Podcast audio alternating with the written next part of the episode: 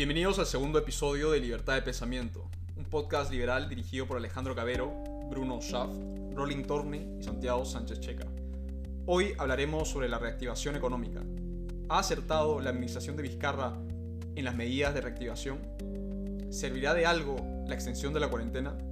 ¿Es momento de cambiar el sistema en medio de una pandemia como pregona la izquierda? Todo esto y más hoy en Libertad de Pensamiento.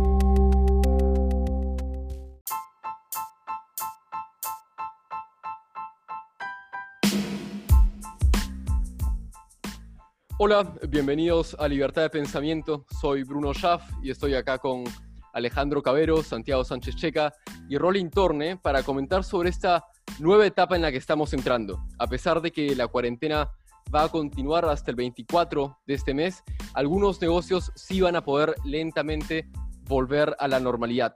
Pero esto no se da de golpe. Las empresas deben cumplir con ciertos requisitos y protocolos impuestos por el gobierno.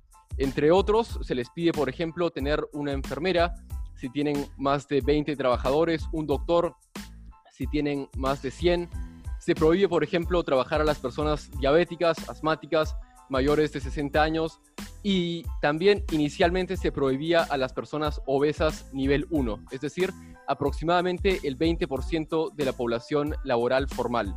La disposición ha sido duramente criticada por diferentes sectores y algunas críticas han tenido más éxito que otras.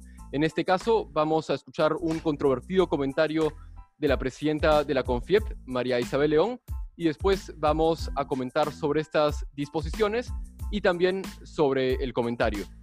No, ese es, uno de los puntos. Eh, bueno, ciertamente el, el documento está eh, realizado de tal forma que pareciera, sinceramente, que, que fuera para un país europeo, ¿no? O sea, lleno de, de requisitos, de fichas que hay que ir llenando, este, de documentos que hay que completar y también ciertamente eh, en, en, los anexos eh, finales donde se pide que haya, por ejemplo, eh, enfermeras cuando hay un centro laboral que tiene hasta 20 trabajadores o se piden sí. médicos a partir de 100 trabajadores y la verdad es que con la carestía que hay de personal de salud esto se convierte en, una, en, en un requisito que es bastante difícil de cumplir. Bueno, ahí está el comentario de María Isabel León, un comentario bastante criticado por ciertos sectores que han interpretado algo totalmente diferente, han interpretado en realidad un comentario racista, como si ella estuviese insinuando que los europeos están por encima de los peruanos. Yo no entiendo eso, yo en realidad entiendo un comentario que critica estas disposiciones, estos reglamentos y protocolos tan exigentes que ha impuesto el gobierno y que resultan muy difíciles de cumplir. Abrimos la mesa y así todos em, opinamos. Mira, Adelante, mira, yo estoy, yo estoy, de acuerdo, estoy de acuerdo contigo, Bruno. Creo que efectivamente este, el comentario de la presidenta de la CONFIEP ha sido absolutamente sacado de contexto. Yo creo que lo que ella trataba de decir era que el Perú, la economía peruana en general, no puede soportar el peso de las regulaciones que quiere poner el gobierno. O sea, las leyes y el derecho tienen un costo cuestan en la economía, cuestan en la gente, las regulaciones tienen un peso y además no solamente eso, sino que las leyes generan incentivos o no, dependiendo de, su costo, para su cumplimiento. En una sociedad donde tenemos 70% de informalidad, ponernos estándares eh, con, para tamaños de economías como las europeas, no, no hablamos de, de, cultura o de gente o de nada por el estilo, estamos hablando de, de términos económicos. La, la, ley pesa y cuesta, ¿no? En ese sentido, yo creo que ya lo que trató de decir era que en Perú, con ese nivel de informalidad, no estamos viendo la realidad de dónde estamos poniendo el derecho. ¿no? Y yo creo que más que un supuesto comentario racista, quienes critican su comentario son gente que en el fondo tiene un profundo desconocimiento de la realidad del Perú, que es lo más lamentable, porque si ellos realmente conocieran la realidad peruana, no pondrían reglas que de hachazo sabe la gente no va a poder cumplir. Y una cosita adicional, eh, para terminar aquí mi comentario, ¿no? Este, miren, miren uno, el, el, propio gabinete ministerial. A mí me daba mucha risa cuando ponían fotos de la gran mayoría de ministros que pasan de 60 años o que tienen sobrepeso o que podrían tener diabetes. Y, y digamos, y, y, para, y para, el, para la gente que trabaja en el Estado se tiene corona, pero para la gente que tiene que salir a la calle a sobrevivir y a ganarse el pan, con esa gente no se tiene, no se tiene ningún tipo de consideración. Eso por un lado. Y por otro lado, este, hablar de, de, reglas que no se van a poder cumplir es al final mucho más dañino, porque si la gente al final del día tiene estándares que no puede cumplir, va a salir a la calle y va a cumplirlos de cualquier otra forma que pueda cumplirlos. Y al final del día eso va a terminar haciendo que la gente se contagie peor y este, tengamos ah, un aumento consecutivo de, las, de los contagios como hemos venido teniendo hasta ahora, ¿no? Totalmente de acuerdo contigo, Alejandro, en ese aspecto. Y también decir que creo que esta extensión de la cuarentena eh, no está funcionando, no va a funcionar en la práctica. Y esto se ve reflejado en la cantidad de actividad económica de los mercados en la calle. ¿no? Como era natural, la gente ha salido a trabajar para seguir subsistiendo. Con respecto al problema de la reactivación económica, creo que hay dos aristas. La primera es la informalidad y la otra es la excesiva cantidad normativa que está exigiendo el gobierno a las empresas formales. Con respecto a la informalidad, decir que creo que representa el mayor óbice a que miles de empresas que se encuentran fuera del marco legal, de la normativa legal, se reactiven. Yo creo que el MEF ha hecho un muy buen trabajo con FAEMIPES y con Reactiva Perú, pero tiene que encontrar una fórmula que sea eficaz y que verdaderamente llegue al grosso de nuestro mercado laboral. Volver a decirlo, el 70% de nuestro mercado laboral es informal. De lo contrario, si no se encuentra una fórmula para solventar este problema rápidamente, cuando termine, cuando se levante la cuarentena, muchos trabajadores se van a encontrar con que su centro laboral ha quebrado. Y eso simplemente va a ahondar el problema de la recesión económica que ya estamos comenzando a sentir. Por otro lado, tienes la excesiva cantidad de normativas y esta retaíla de normas y reglas que está exigiendo el gobierno a las empresas formales. Eh, fuera una situación de pandemia, podría entender que existan ciertos grupos políticos que quieran realmente empujar un cambio laboral. Pero estamos en medio de la peor pandemia de los últimos 100 años y en estos momentos tenemos que encontrar una fórmula para regresar a lo que era normal antes. Obviamente con cambios. Tenemos que realmente ser conscientes de que las cosas no van a volver a la normalidad como en noviembre, sino que va a haber una nueva normalidad pero que no puede ser radicalmente diferente debido a que nuestro mercado laboral tiene sus especificidades eh, diferentes a la de sus vecinos. El gobierno tiene que entender la casuística específica del mercado laboral peruano y tiene que hilvanar una serie de programas o de políticas públicas que sean eficaces y fáciles de aplicar, que sean laxas, que sean verdaderamente eficientes para resolver el problema de la reactivación. Un, em, comentario sobre eso, Santiago. ¿Qué, incentivo puede tener un formal en esta cuarentena cuando los formales sí los van a obligar a, a cumplir estos requisitos y protocolos tan exigentes impuestos por el gobierno, mientras que el 75% de la población que es informal no tiene que cumplir las ridiculeces impuestas por estos protocolos?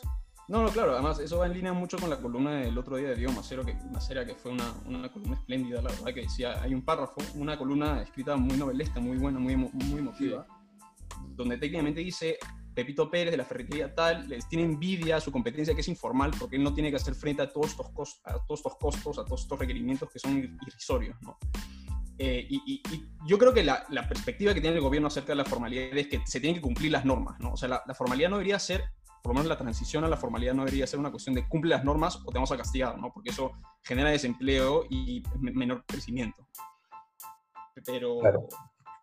Dale, eh, yo, creo, yo creo que el punto de partida del Estado tiene que ser la realidad, ¿no? Y yo creo que el Estado está cometiendo en este proceso de reactivación dos errores fundamentales.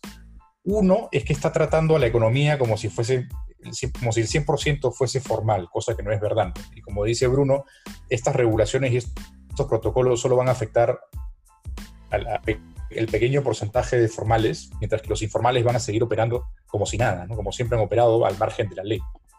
Y el segundo error que creo que el Estado está cometiendo es que eh, no está evaluando el costo que tienen estos requisitos y estos protocolos para el sector MIPE y PYME formal, que es el principal, es el, principal afectado por esta cuarentena, porque las empresas grandes, dentro de todo, yo creo que la mayoría van a poder sobrevivir. Pero el sector que está justo en el borde entre la quiebra y, el, y la sobrevivencia es el sector MIPE y PYME, ¿no? que es el principal afectado por estos protocolos que son imposibles de cumplir para muchos. Mira, Rolling, y no solamente, lo, no solamente lo que tú sostienes, sino que eh, incluso eh, hace algunos días salió la presidenta de AFIN, que es la Asociación de Fomento de la Infraestructura, que un poco abarca a las grandes empresas que operan puertos, aeropuertos, carreteras en el Perú. Y una cosa que decía la, la presidenta de AFIN muy interesante es que muchos de estos servicios son servicios que desde el primer día se consideran esenciales, por tanto han seguido operando a lo largo de todo, el, de todo el estado de emergencia, muchos de ellos puertos que han seguido funcionando, ¿no?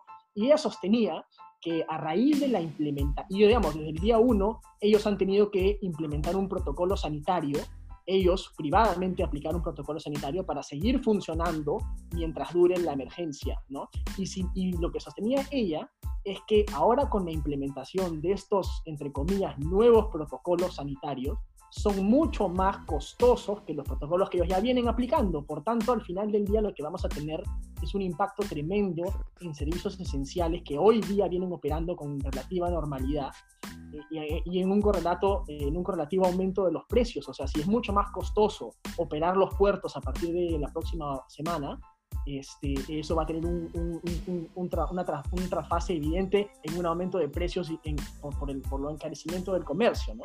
Exacto. Y de hecho, lo señalabas tú, estos sectores que han continuado operando durante la cuarentena, estos sectores tienen una tasa de contagio menor que la media nacional. Y estos sectores se han autoimpuesto un protocolo, lo que nos demuestra que las empresas no son suicidas, como muchos medios las venden. Las empresas no quieren eh, ensuciar su reputación, tampoco quieren matar a sus trabajadores, no, los quieren proteger para continuar trabajando. Entonces, esto nos demuestra que al ver que las empresas se pueden autoimponer ciertas reglas, las reglas que impone el gobierno, estos protocolos, no tienen que ser tan exigentes, especialmente primero porque el gobierno no conoce lo que sucede en cada sector y segundo porque estos protocolos son muy difíciles de cumplir. Lo que yo diría es que deberíamos apostar, deberíamos apelar a la simpleza.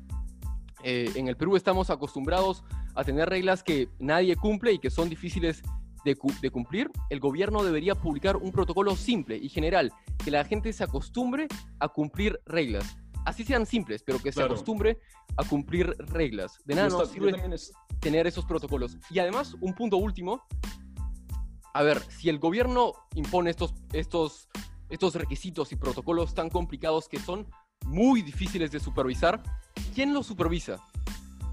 ¿Quién supervisa, por ejemplo, que en los restaurantes los mozos, los cocineros se cambien cuatro veces de uniforme? Una necesidad total. ¿Quién supervisa esto?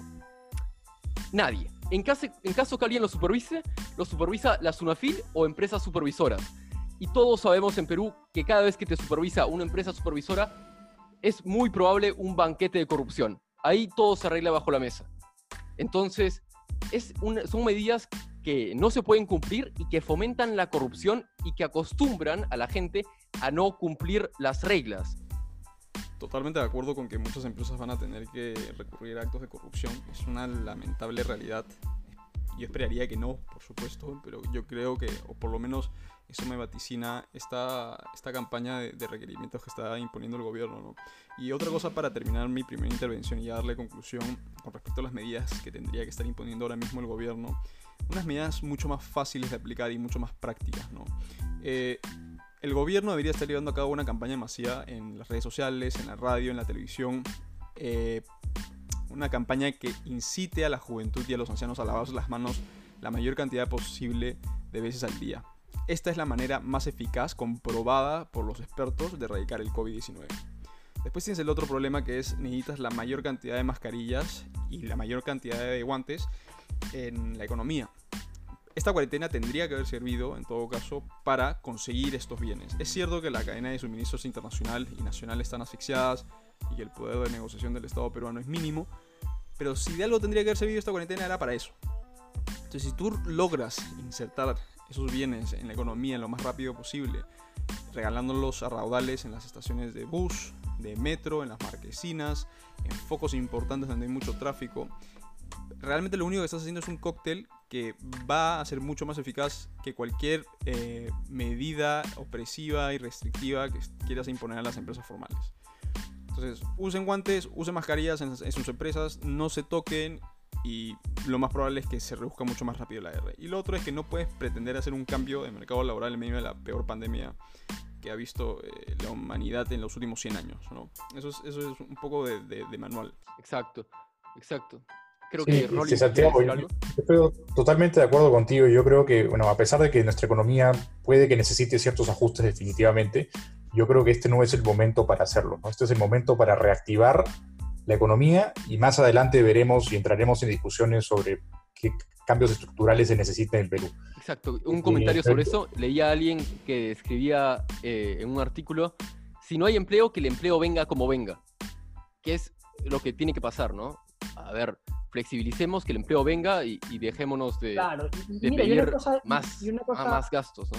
Una cosa adicional también, eh, mucha gente critica que no debemos flexibilizar. ¿Por qué vas a flexibilizar en este momento? Que no vas a, vas a pisotear un montón de derechos y tal y tal. Claro, una discusión aparte es que hoy esos muchos de esos derechos simplemente no existen o no se cumplen en la realidad de, la sociedad peruana.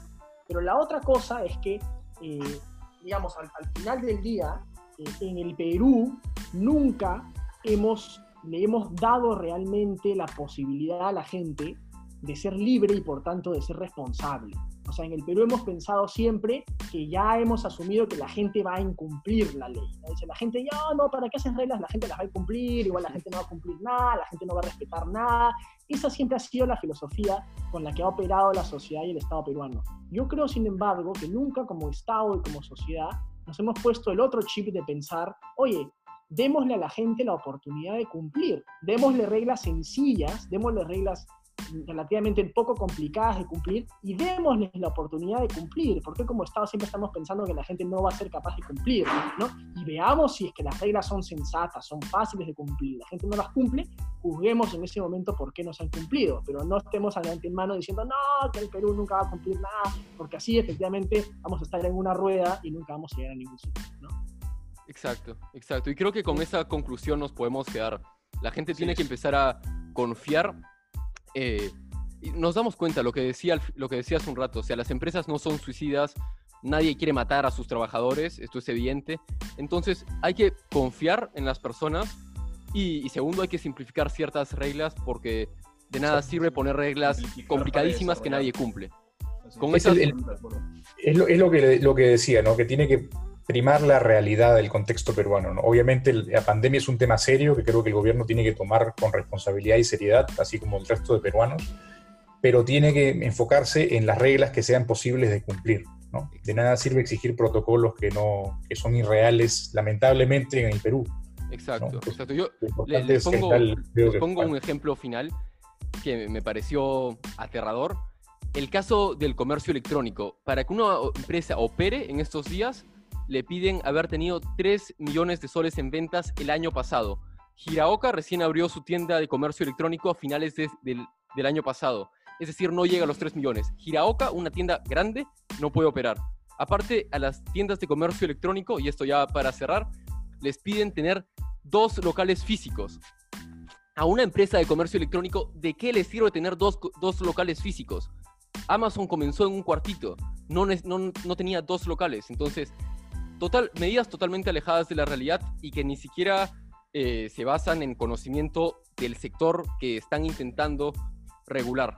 Pero bueno, para no pasarnos del tiempo, nos despedimos con esa conclusión que ya dije hace un rato y, y nada, nos vemos el próximo, la próxima semana.